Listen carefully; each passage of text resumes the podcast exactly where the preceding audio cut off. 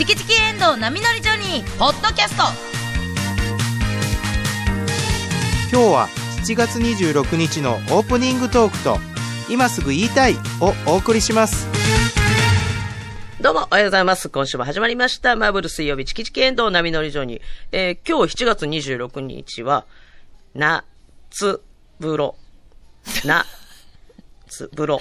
夏風呂の日らしいです。えー、もう春夏秋冬ね、お風呂大好きな私なんですが、夏は特に、サウナ、うん、サウナ入ってから水風呂が好きなんですけど、サウナの時間はちょっともうね、あの、暑いんで、短めにして、水風呂多めになります。チキチキ場に岩井まりです。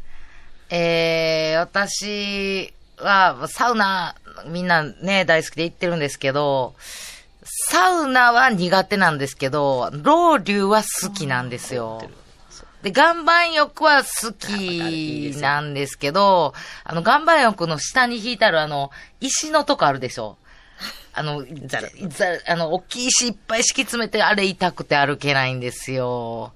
なんかいろいろ難しい乙女なんですけど、えーサウナでみんな、整うっていうのを、ずっと。揃うって言ってしまってました。今日も揃いたいと思います。チキチキジョニー石原由美子です。えー今日7月26日は、えー私の夫、三角定規くんの誕生日でもあります。えー朝、誕生日であることをすっかり忘れていました。ごめんなさい。KBS 京都アナウンサーの遠藤奈美です。ここで謝らんと。ちゃんと面と向かって謝らんと、そういうとこから亀裂が入るのよ。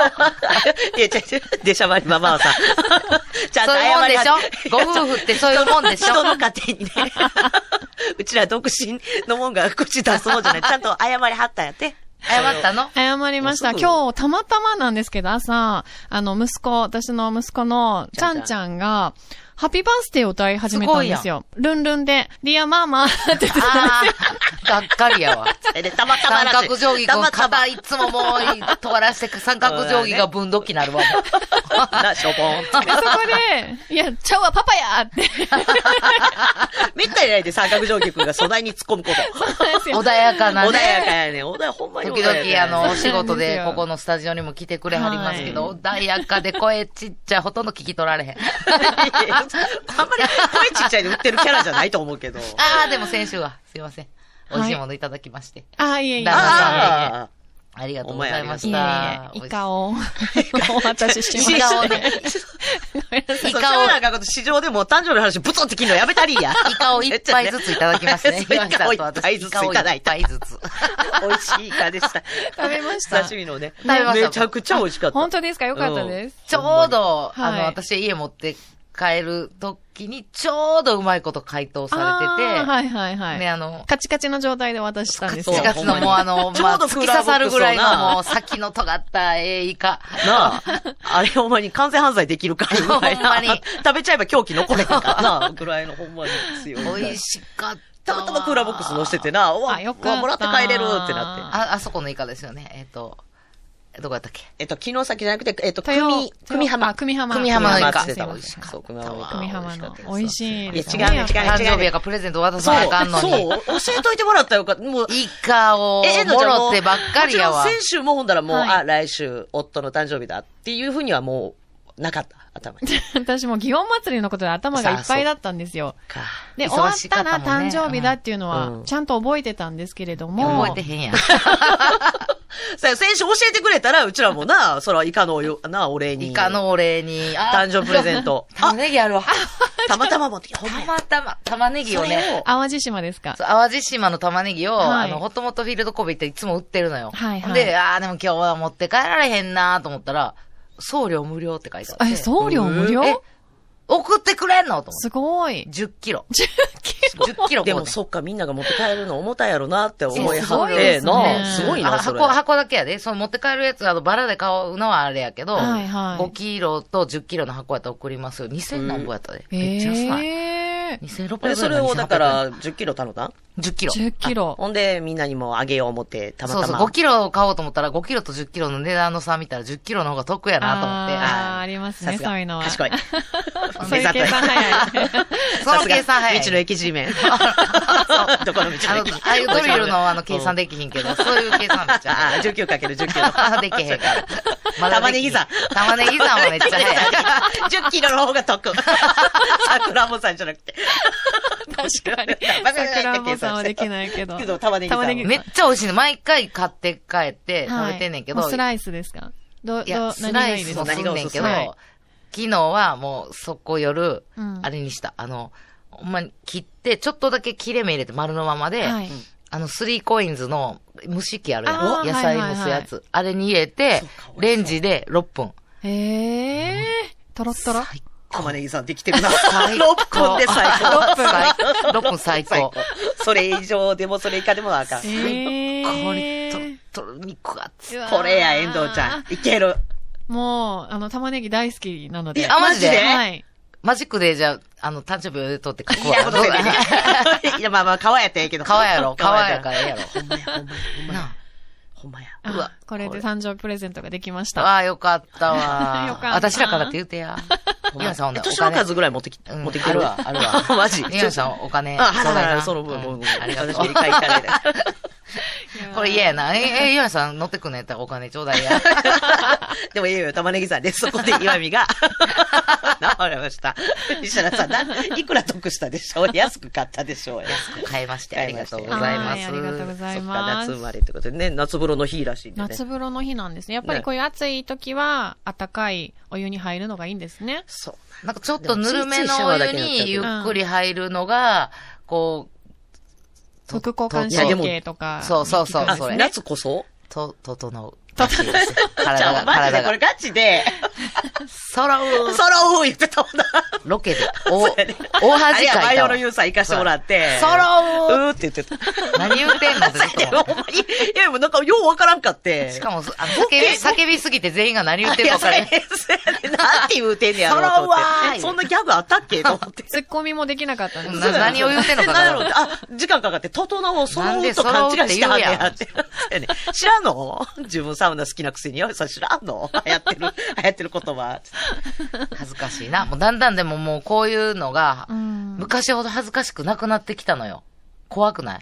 でもなんか、あんまりあ若い時からえ、若い時ってやっぱ間違あありました？なんか流行ってることを間違ってたりとか流行ってることはねしたはいらは、い恥ずかしい。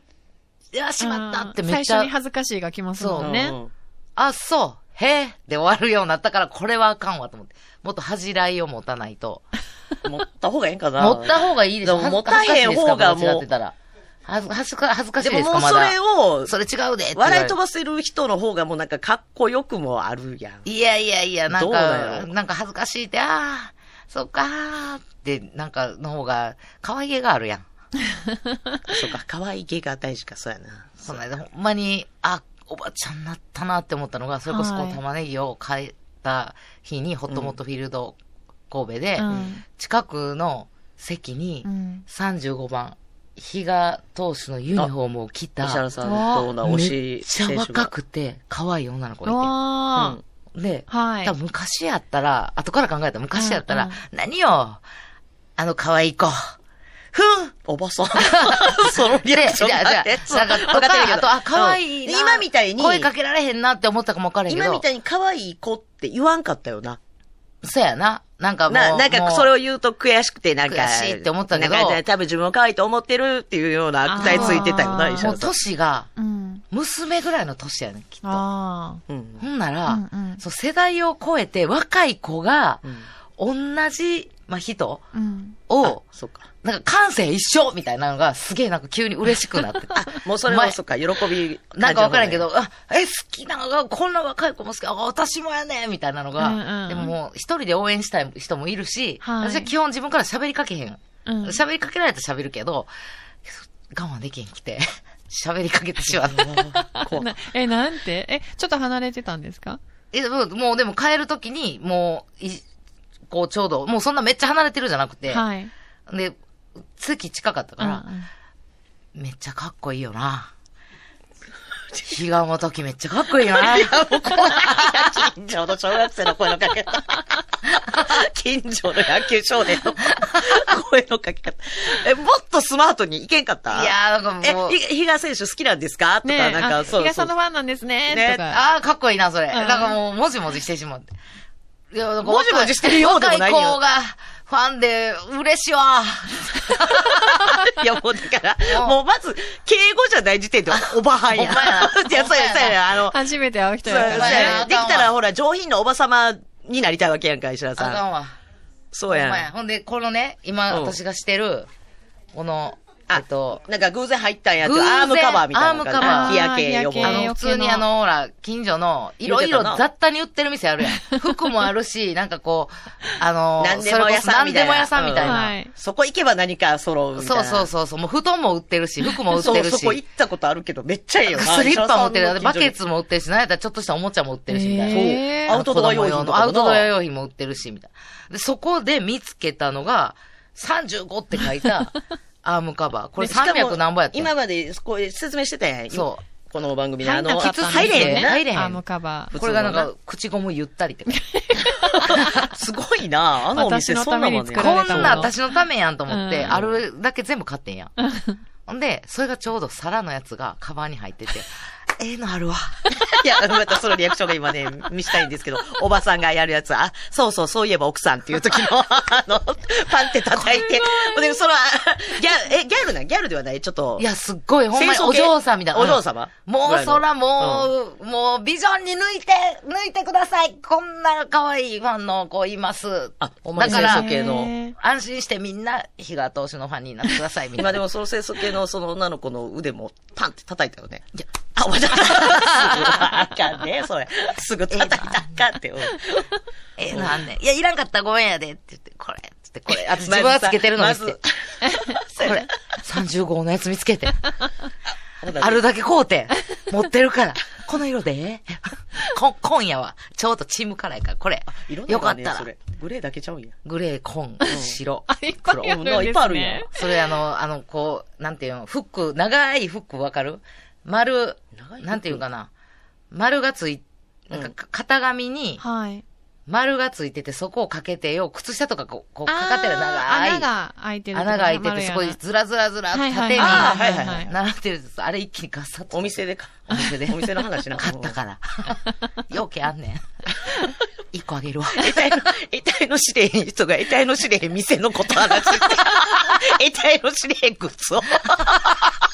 ええのあるねって言って、まだタダでくれるかどうかもちょっと分かれ安い、安いから、え、気にせんで。や300、すげえ380円やってん、これ。すごい。値段も言われて。この人そういうアームカバー売ってるおばさんって思われるよ。得体の知れないやつ。え、どういうどういうリアクションうんありがとうございます。もうこんなんめっちゃ本当に。ええ子や。ありがとうございます。無視でも何でもないんや。無視せえへんでちゃうねめっちゃ喜ん。で。無視せえ。めっちゃ喜んで。そういうんじゃないんですとか、ファンとかじゃないんですじゃなくて、ほんまに、もうめちゃくちゃファン。絶対フあもァン。うめっちゃええ子や絶対ファン。絶対ファン自分で決めつけてるいやもうだってわかるやんお父さんがすごいファンでとかあの、も言ってある可愛いあの、あれ作ってたもん、自分で。プレートみたいな。ああ、すごい。火がって書いて。えー、あ、うん自分で。はいはい。応援のねもうこ。んなんファンやろ、絶対それは。そらそうやめちゃくちゃ嬉しくなってしまって。うんそんなやって、あ、後でめっちゃ、え、でもアームカバーもはめてくれやったん？その場で。いや、そんなええ子がはめへんかった。いや、持って帰れ、持って帰れ。ありがとうございます。後から、うわ、なんか、めっちゃおばちゃんになったなと思って。あ、押し付ける感じか。そう、なんかこう、ああかんなーって、めちゃくちゃ反省した。反省して、玉ねぎの、そう、あの、送る、送り状か。送り状。送り状送り状住所書きながら。送り状、送り状書きながら。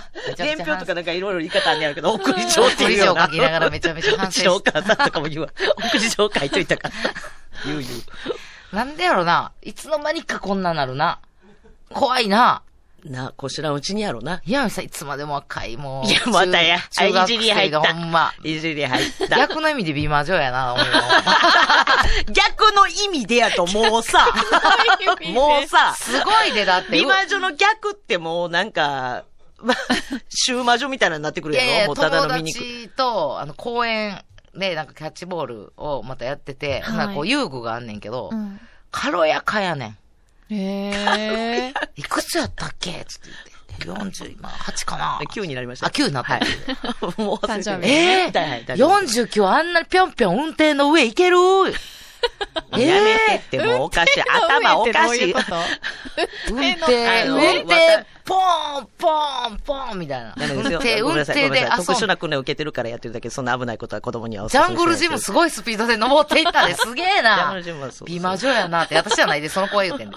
美魔女やじゃあ、いじってんねん、それ。できる？いじってんねん。美魔女や美魔女がするの見たことある？すごい。ジャングルジムの上がるスピードえぐない、一番上に座ってたもん。あれ49でする。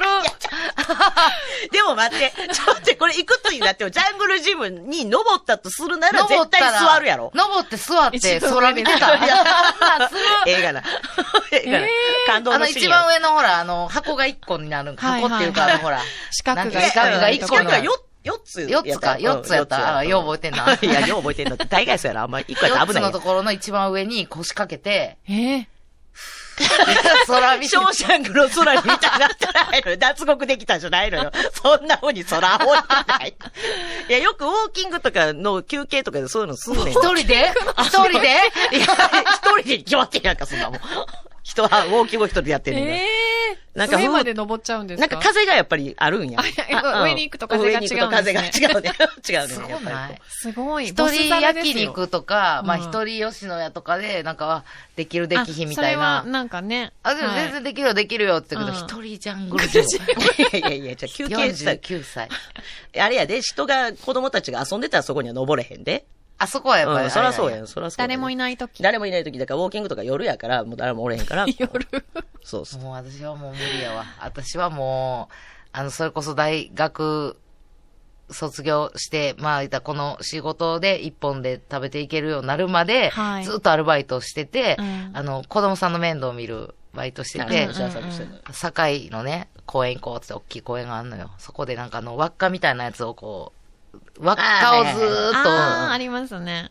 それなんか狭いとこ行ったら出られへんくなってほんまに焦って、うーん、うーんってなって子供を泣かしてしまって、なんかもう、恐怖や、そんな大人が出られ焦る、焦る、ほんまに。人寄ってきて、なんか、あの、誰かのお父さんが、こ引っ張っう、てくれたの？斜めにやってみて、みたいな。あれほんまにな。子供がたまにさ、挟まりやったりするやん、頭だけ抜けへんとか。それほんまにおばさんがやってると恐怖やで。マジで。それ以来も遊具には近づかないん。初めて見たとしたら、え、この人何十年もこうなんかな思ってまうし。めっめっちゃ怖い。謝ってごめんな、ごめんな、恥ずかしい思いさせてごめんな、って。ああ、その、その、面倒見てた子供たちはいごめんな、ごめんな、って。もう、それ以来、もう、もう二度とせえへんから、許ねしてごめん。どうやって抜けれたん？やっぱなんかや角度っぱあの、あの、後ろからも、あの、最後男の人油乗りたくてとかじゃないよ男の人来てくれ。男の人来てくれ。でもうちょっと頑張って、つって斜めになって、なんかもう、かあの、体をなんか、だって、あんねんな、平行四辺形みたいにして。なった、石原さんの体でも平行四辺形。わかるわかる。平行四辺形が一番抜ける方法としてはいいかもしれん。わかるですか、それ平行四辺形知らん？あ、帰国子女平行四やかわからんか。辺形知ってるって。なんも、なんも帰国しないから。体でどうやるんですか？こう。普段体型をそう。わかるわかる。抜けるときは平行四あ辺形。れ以来もう無理やから、岩井さんすげえなぁといや、思って。関係あれへん。何歳までやっていきたいと何をやねんジャングルジムのトップを毎日繰り返してる人じゃないし、別70にか80ぐらいになって、その姿で、何らかの健康食品の CM 出てそう。まだ登れるんです。岩見さんこのおかげで。誰も、あ、あそこ、いいな岩見さん、80歳。まだジャングルジムの上に登れてます。でもね、最近ね、やっぱりちょっとしんどくて。でもこれを飲んで、またジャングルジムの上に登れるようになった黒ニンニクんでいけるんじゃないですか。ほんまや。全然違う。全然違ういや、すごい、ほんまに、あのー、岩見さんに負けんように頑張らななと思うわ。いや、違うよ。おばさんになったなと思う時やろ。でもおばさんと、岩見さんおばさんじゃないもん。いやいや、ありますよ、やっぱり。遠藤ちゃんはある？そういうそうやね。瞬遠藤。ちゃんある？あ、おばさんになったなって。あ、でも子供を見ていると感じますね。子供のパワーと私のパワーは全然違うなっていうのはすごく感じます。そら違う、全然違うよ。なあもう、あの、すぐ起きれるとか、うん起きた瞬間からもう階段バーって登っていくとか、そう起きた瞬間からヨーグルトをもうバッと食べるとか、そういうのがやっぱり、白い、白も、白いもん好きやな、ほんま。でも、おじいちゃんである、かなた師匠、海原かなた師匠は全然か、多分勝てるよな、ちゃんちゃんに。うん、すごい早い、ヨーグルトそうな。んですか。食べるヨーグルトに、ストローバーンぶっ刺して、ズドズドズ朝食バイキング、多分ホテルに泊まってたら、ちゃんちゃんより早起きやと思う。絶対に。バチン目が覚める。そうやとしか開け。でも私、ジャングルジムの上は、多分今までの人生で登ったことがないんですよ、一番上なまでい。ことないって。だから、なんか、あ、ないこと、え？人生の中で多分一番上までは怖くて登ったことがないんですよ。高いとこ苦手やったっけ？うん。なのでえ高いとこ苦手あ、そっか。岩見さんの話を聞いて、うんあ、若いうちにやっぱり一回は登っとかなきゃいけないなと思いいや、ました別。に富士山みたいに言うけど。いや、ちゃうね。登ってみろよ。人生変わるからとは言わへんけど。一度はやっぱりトップまで登っておかなきゃいけないなって。今チャンスちゃう？あ、逆に一緒に。そうや一緒にちゃんちゃんが遊具で遊あともぶうちょっと大きくなってきたら、今度なんかアスレチックみたいなとこも行きたいってなったら、はい。ほら、あの、太陽が丘とかにもあるやん、今すっごいの。あ、ね。すっごい滑りで。台。うん。私ほんま足震えて、あの、なんかもうほんま、あの、小鹿みたいに、グイグイグなったけど、下すっごいもう、ほんまもう落ちたらこれラコっちゃんみたいなところ、なんか輪っかが、紐で吊ら下がってる輪っかみたいなのを。あの、すっごい高いとこで、うん。それをこう、どんどんどんどん向こうに行くとか。まあでも、なんか命綱みたいなのつけてくれてんもんな。うんそれをは、まあ言うたそれら踏み外しても。ブラーになったら偉いことやん。うん、思うことなってるけど、なんかこう自分、ほらもうこう、やっぱ震えるやんか。うんうん、あれなんでか震えてまうよいやいや、震えてなかったで、今さん。な。震えてたって。美魔女やな。もう言いたいだけや、それ。すっごいわ。ほんまにな、いや、もうなんかもう頑張らなあかんな。ね大事ですなね、外で。いや、さ、見習って。うんなんかもうちょっとしたら、はい行かなあかんくなるから、遠藤ちゃんもちょっとずつ練習しとか岩んと。見さんにちょっと、じゃあ、まずジャングルジムの頂上登ってみろよ。それを目標に 頑張りたいと思います。気持ちいいですよ。ねまあでも暑いから、今ちょっといや昼間はねも、う遊具なんか。うん、さあとやけどするぐらい多分あれ子供ちゃんも暑いから。気ぃつけなあかんよな。あ、そうそう、熱中症にはね、皆さん気をつけて、うん水分いっぱいとって、あの、元気にちょっと遊具熱いのにはね、あ、ほんまに。触らんように。気をつけてお過ごしくださいませ。はいゆうこさんは暑いから触らないように で、始まるラジオ何？確かに。でもね、夏休みも始まっていますし。あそうやそうやはねい。お子さんたちもね、たくさん聞いてくれていると思いますたので。くさんは聞いてないと思う。お子さんがたくさん聞く番組ではないと思う。お父さんとかお母さん大変な時期やな。ねそうやねえ。一緒にねうん、暑い中遊んでとかあると思いますがね、まあ気をつけて過ごしていただけたらと思います。はい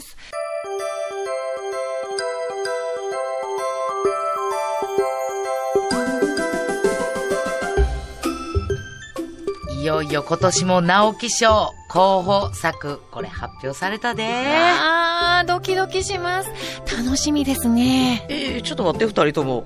え、もう直木賞も芥川賞も、もう決まって大賞発表この前されたやろ？あーあー、そっちの方な。そっちの方、そうやな、そっちはそうそうそうそう。いや、ちゃうんちゃうんちゃうね私今らが今話してる直木賞はうん、私の知り合いの直木さんっていうおじさんが選ぶ賞やね。な、誰やねん、ほんでそれ。なんや？で毎年、遠藤ちゃんがうん何冊か書いて、直木さんに読んでもろってう、んそっから選ばれんねん。そうなんですよ。え？いや、今年はさ、どれもおもろかった。もう候補選ぶだけでも大変やったって言ってたで。すごいな、遠藤ちゃん。そんな何冊も書いて、その直樹さんに読んでもらってんの？そうなんですよえ？それでは石原さん、候補作教えてください。では、発表します。まず一つ目。遠藤奈美作。ちゃんちゃん。ああ、遠藤ちゃんの子、息子、息子さんの話かな。そして、二つ目。遠藤奈美もう作。全部遠藤奈美作やろ。我が輩はカマキリである。遠藤ちゃんのお母さんの話やん。カマキリちいちゃん？え、待って。ってことは、夏目漱石つながりで、さっきのちゃんちゃんは、坊ちゃんをもしかしてもじった？続いては、遠藤スニッカーズ食べたってよ。いやいや、霧島部活やめたってよ、みたいになってるけど、食べてへんねん、遠藤ちゃんは結局。いつも持ってるだけやねんって。続いては、食べろスニッカーズい。や、無理して食べんでええねん。走れメロスみたいに言うてるけど。フルート良い。老人と海みたいに言うてる？おいや、よう分かったな、みたいにに並んでええねん。よう分かったなと思ったけど。。白サメ。白芸のクジラの部分がサメになってホワイトシャーク、それ遠藤ちゃんが水泳やってた頃のクラブチームの名前。ペパロール高校青春白書い。や、遠藤ちゃんが言ってた高校、ペパロール高校っていうか、もう文学作品文字ってないやん、それ。あー、ごめんごめんごめん。え？ペパロール高校青春白書は、これ直木賞候補ちゃうかったわあ。これ、ちゃうの？こっちは芥川賞候補や。ちょっと待って、ちょっと待って、それ、直木賞だけじゃなくて、芥川賞もあんの？あ、直木さんのフルネームな。芥川直樹やで。いや、すごい名前。てか、名字と名前で賞を分けるって何？チキチキエンドウ波乗りジョニーでは皆さんからのメッセージをお待ちしています。はがきの宛先は郵便番号 602-8588KBS 京都ラジオチキチキエンドウ波乗りジョニーまで。メールは jo.kbs.kyoto jo.kbs.kyoto ファックス番号は075-431-2300 075-431-2300までお待ちしています。もう一個芥川賞候補があって、あ、あんねや。らっきょう食べたいもん。いや、羅生門みたいに言うてるけど。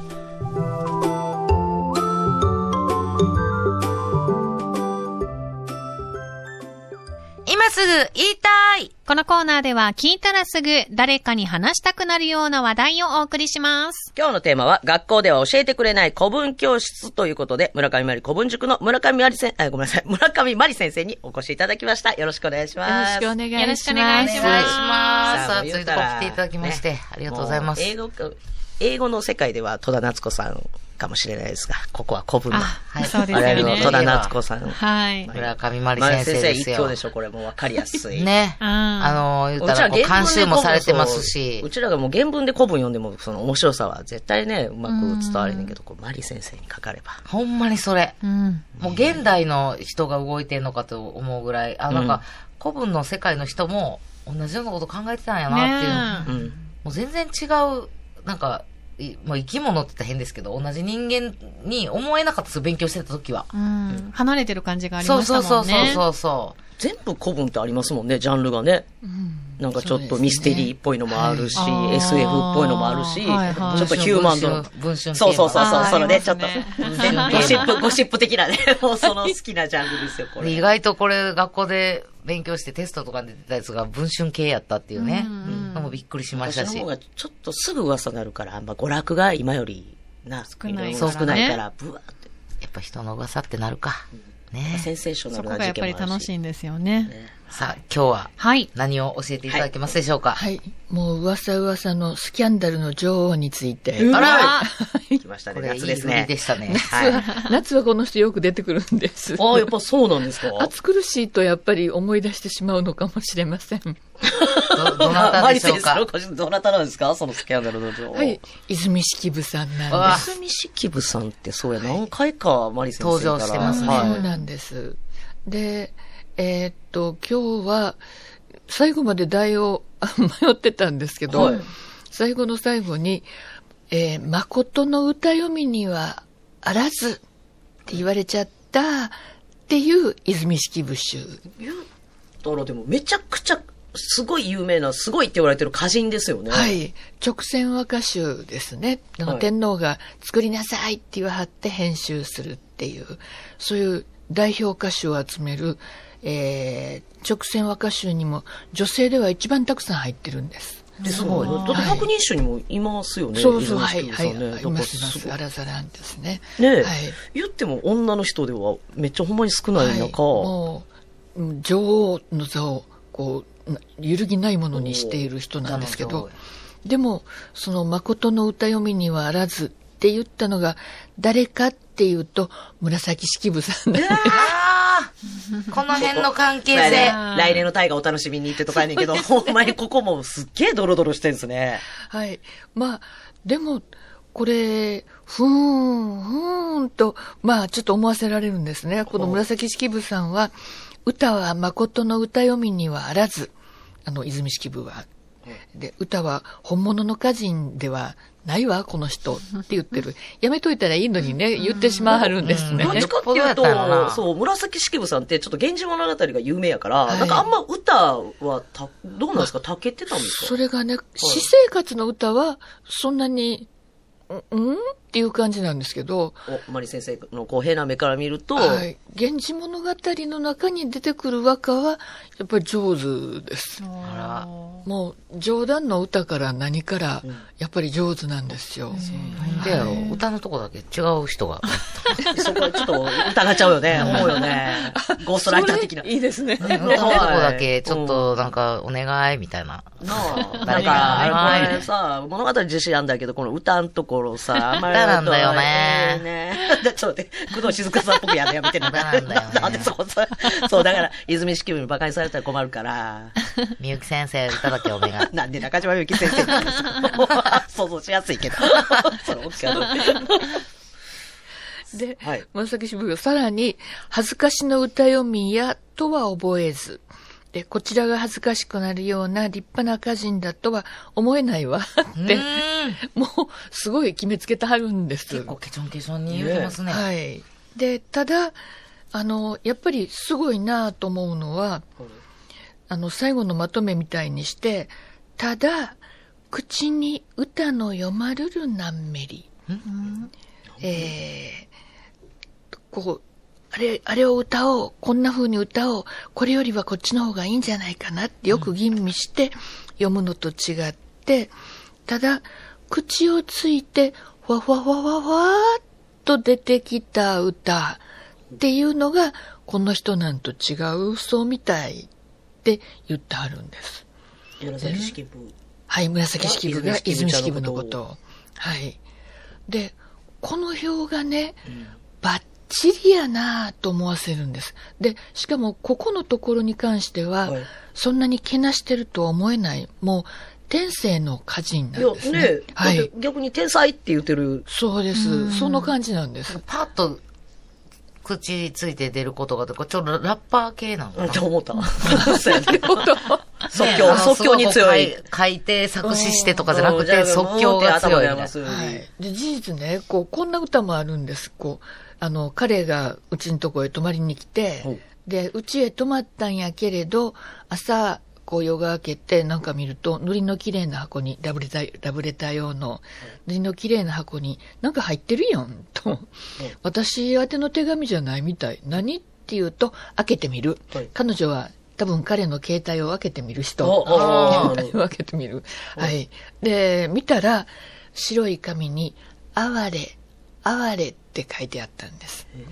で、哀れっていうのは、ため息のことなんですね。古文の世界では。うんはあ、はあっていうため息と一緒ですから、ラブレターこう開けてみたら、はあ、はあっていう彼のため息が書いてあったんです。で、彼女はおそらく、カチーンと来たんでしょうね。何これ？うん何これ？っていう感じで。で、その時に読んだ歌って、その、泉式部中にあるんですけど、はい哀れ哀れ、哀れ哀れと、哀れ哀れ。哀れいかなる人を言うらむ。あもう、哀れ哀れ。何それ？哀れ哀れと、え？哀れ哀れ？なんなんそれ？はあ。一体どんな女のことを、そんな哀れ哀れってため息二つで言うてんやろうっていうことなんですね。でもこう、怒ってる感情のピキーンって切れてる感じが、はい哀れ哀れ、哀れ哀れと哀れ哀れっていうこの畳みかけるような言い方に、う、うん。ラッパーうんや。ロパイのパンチラインやなと思った。あれが。だから、こんなの見ると、確かにもう口から、ふわーんと出ているとしか思えないですね。読むぐじっくり読んだとはとても思えない歌。でもなんか、なんか頭に残るはい歌、そうですね歌っすね。で、そのカチーンときた感じがよく伝わってきますよね。どんな女のことこんなん言ってんやろうだってその男のセンスは全然ないな、髪に。あわれ、あわれ、あわれ、って歌つだけかって。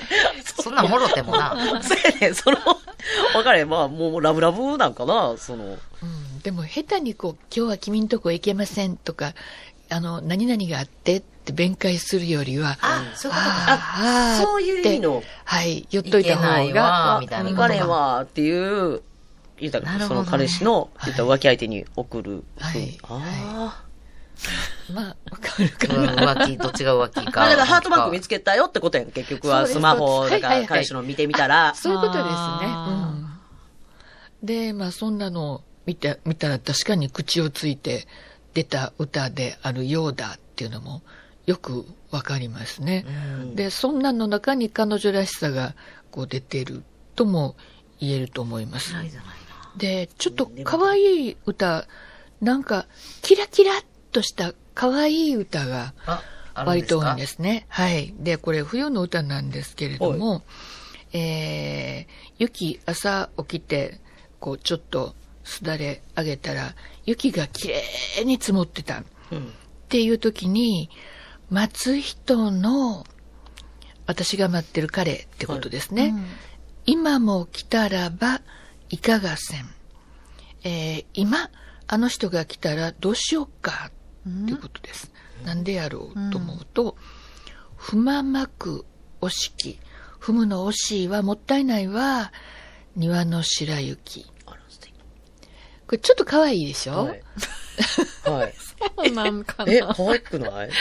西野カナ先生が書いてもおかしくないいや、私も思った。のなんか今、今でも使えそう。うん。その歌そう詞か歌詞で。でも結局来てほしいうん、来てよっほしい。てことじゃない？すごくなんか来てほしいけど、来て足跡ついたら。ちゃうねん、ちゃうねん。えのちゃん違う。えのちゃん直接好き。あ、なんていうかな違うね。んちゃうねん。あの、うわって言うてるけど来てほしいんもうやなんで踏んじゃったのかな。取説ねそう。もうそう。踏んじゃうから今来てほしくないなっていう、うんなんていうかな。まあ、ツンデレ的な。でも来てほしい。。でも踏まないで。あ、なんか思ってた声と違う。この歌詞の人。歌詞可愛いのに。踏まないでね、ダーリン。そっちですよねですよね。そういえー、うことなんかですよね。端っこちゃんと歩けよ、みいや、たいな。違うよ、遠藤さん。遠藤さん。分かって違うのない。あかんな、これ。恋に恵まれてる人間はこうやってね、糸を取れないんですよ、先生。私のとこにまっすぐ来ちゃうと踏んじゃうよ。踏まないでね。そう回れ回れダーリン。思ってたで声と違う。てね、早く来てね。ってことです歌ってほしいな。ね。これ、ね、こういうことですよね。はい。私が一番読めてんじゃん歌。そう読めてると思います。裏のドアから入ってこいとか違。うね。違うね。ほんまに雪汚くしてほしくないっていう歌じゃないね、これ。そうなの違ううやね、ちゃうね。多分来ないんですよ。もう、遠藤さんはダメだな。本当ですよね、先生。もっとね、教えときますね。すいません。綺麗なまま溶けちゃったね。そう、こう、そうやね。でもな、ほんまにこうへんかった時の負け惜しみじゃないけど、なんかっていうのを多分歌いたい。来ないまま溶けちゃったねう。るさいね。ほんまはな、きっとな。でももう来ないでほしいと思ってたからちょうどよかった、みたいな。で、踏ん張ろうとする歌ですよね、先生ね、これね。はい。ごめんなさい。先へどうぞ。あ、でもこう、そうやっぱこれ好きです、私、この歌ね。やっぱりでもちゃんとうまいですなんねか。キラキラっとしてて可愛いですよね。なんか別に鼻につく感じじゃないですはい、よね。はい。だからなんか、無垢っていうか、こう、少女っぽいところが、うん。なんか感じられるような歌。あざとくないですよねだからほんまにはい、はい。でも、なんかポップ。うんだから、その、もっとなんかすごい、ジャンルが違うかったんちゃいます？紫式部と、じゃあ。あちょっとこう分かりやすいから、うんちょっとあの、こう、みたいな感じに言われがちやったんかな、じゃあ。なんか分かりやすすぎるわ、みたいな。こう。でもどうなんですか？実際、その泉式部さんの歌って恋の歌とかがやっぱ多いんですあかもうそれは圧倒的に多だからやっぱいですね。そういうのは好かんわって思っちゃう紫式部さんのちょっと複雑な。ででもまたね、あられもないっていうかね、はい。あのー今夜行く、今夜行くって言って結局すっぽかされた時に読んだ歌とか、で、恋の歌なんですけど、そう、そういう歌で、あのーず何も音沙汰がなくて、で、その挙句に、何にも連絡なかったな、そっちの方から。どうしてたんって連絡が来て、でまたカチンと来て、わーっと読んだ歌とか、うん。なんかその、えらい目に遭ってる歌ば、歌 が圧倒的に多いんですよね。恋愛の女王なんやけれど、なんか、えっ、と、い読ん読んでるところから伝わってくるのは、悪く、あの、軽く見られてる女お。の感じとか、えーすぐ振られる女とか、信じてもらえない女。また、また、そ それね、はい本人も、その、勝ち合っちゃった、てへっていう感じの歌があーいっぱい出てくるんですよ。そうなんや。はい。で、そんなことも。ああ、だから紫式部ちゃんみたいな、ちょっと格式とか、いなんかちょっと上品な人から見たら、はい。走ったないみたいな、だから、品がないって品がないって取られるる。じゃん。この、でもめっちゃいいやん。今聞いたら、ん多分ポップで共感する女の子も多分多かったそうし、ですねでも紫式部ちゃんからしたらちょっとなんか、みたいな感じがあんのかな。こう妊娠すると同僚たちが、で、お父さん誰なん？とか、うんお父さん誰ってことにしとくの？とかっていうふうに、うんきつい言い方ですよね、はいこれ大変。で、そんなん言われちゃった。あで、また歌読んで。あの子怖ってなりますよね。ちょっとや何でも歌にするやん。こんな意地悪、ベタなやつや。そんなん言わんで、歌にせんでええや。もうこの世のことで決められへんから、エンマ様にでも聞かなしゃあないわな、みたいに答える。ほんでわからんのかい。気持ちええや。気持ちええや。ほんでわからんのかい。すごいな。奔放なんや。そうですね。で、奔放で、奔放なんですけど、はいその、例えばこんな歌があって、黒髪の乱れも知らず。まあ、昨日彼が来はったんですね。はいはいで、黒髪の乱れも知らず、打ち伏せば。もうくたーっとして横になってはるんですね。で、まず書きやりし、この詩が過去の助動詞で、きつい記憶に残る過去なんですね。受験的に言うと。はいはいだから、この私の髪の毛、顔にかかる髪の毛を、まず、まず最初に、書きやりしですから、こう手で書き上げてくれた人が恋しい。で、この、まずっていうところが、ミソやと思うんですね。それと書きやりし。私のこのね乱れた髪の毛を最初に書き上げてくれたあの人が恋しい。で、この歌を、泉式部はどんな人かっていうと、最初のその夫、うまくいってたんやけれども、うまくいってたんやけれども、彼が単身赴任してる間に、えーっと、うんあの、声かけてきてくれた宮様と恋愛しちゃった、二人でお出かけしちゃった、みんなに見られちゃった、っていう感じで、結局別れることになったんですね。で、ところがこの泉式部は、この旦那さんにずっと歌読み続けてるんです。好きやったんや。好きやったんで自す。分の浮気がきっかけで別れたのね。そうなんです。しゃあないな。で、それはもうまあな。で、その時に友達とかがみんな、ちょっと待ってたら許してもらえるかもしれんやん。おとなしくしときよしって言うんですけど、でも結局宮様のところへ行っちゃうとか。で、宮様が死んじゃう。そしたらまたその弟とくっついちゃうええとか。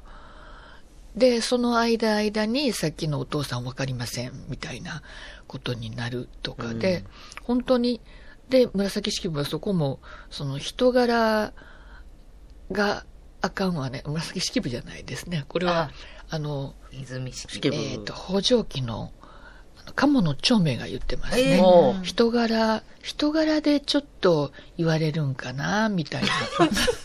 鴨の長明さん 急に出てきて。人柄かな人柄。一緒のそこの役向いてんな。人柄かな？君は。あ誰や？歌はうまいか知らんけ鴨どの。長命です。鴨の長明です。人柄かな。ってますね。出来上がってますね。イメージ。あ、もう、もう、マリ先生も太鼓判ですよ。これでいこうかな。ええしか見たことないから、人柄かな。あ、で、普通に補助金読ませてもらったから。普通に小補助金も面白かったです、すごく。もう、まあ、今、今の現代の生きる私たちにぴったりやなと思う。その、長兵衛さんが、な、人泉柄かな。人柄そこって言われはったんです。でも、だから、でもなんか、なんていうかな、ちょっと悪かった人が歌う歌ってちょっと響くみたいなのが、この、ね、はいきっとあったんやけど、名、名、な名作って言われるのが、暗きより暗き道にぞ入りぬべき。暗いところから暗いところに生きて、あの、移って生きていくのが人間やってことですね。これお経の中の一句なんですけど、はいだから、盗作みたいなもん違うのんって言われるんですけど、でも口をついて出ちゃったんですね。うん。で、下の句は、遥かに照らして山の葉の月ですから、そう言われてみたら別に特別な何を読んだわけでもないんですけど、彼女のその送った生涯っていうのをバックに、こうまあ、バックに控えてる生涯っていうのを考えると、はいやっぱり歌に迫力がうん。出ますね。暗い煩悩にまみれちゃって、のたうち回ってるようなところから、え、抜け出たかなと思ったら、また新しくそういうところへ入っていっちゃう。どうしようもないのよね。それが人間だもん。分かっちゃいるけどやめられないっていう、それですね。暗きより暗きに入る。はい。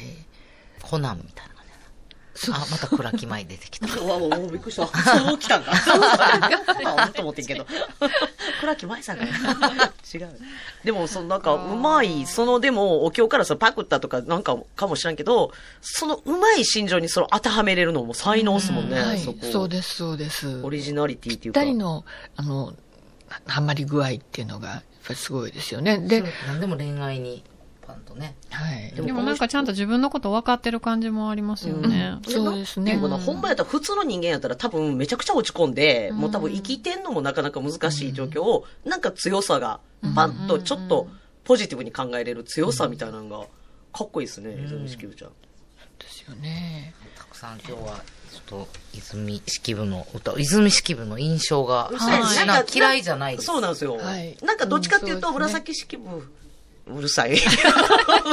おばさんやなって思っちゃうな。いやっぱりね、さすがによくわかっている。だから、そんな厳しい批評じゃないと思うんですよ。はい的確についているっていうかもう。ない、あの子。ねえ。でも口ついてて人柄かな。河野長先生がまとめてくださった。女同士の争いは。困った時は河野長明先生にお願いします。さあ、えー、村上先生の村上真理子文塾、下鴨神社忠須の森すぐ近くにあります。高校生向けに古文塾を開いています。そして大人向けの講座もありますよ。お問い合わせの電話番号は080-3829-0914です。080-3829-0914です。ということで今日は村上真理先生にお越しいただきました。どうもありがとうございましありがとうござた。いました。最後までお聞きくださりありがとうございました突然誕生した新しいキャラクター鴨野長明さんパラダイス京都のマロ和夫さんとの共演はあるのでしょうかそれではまた来週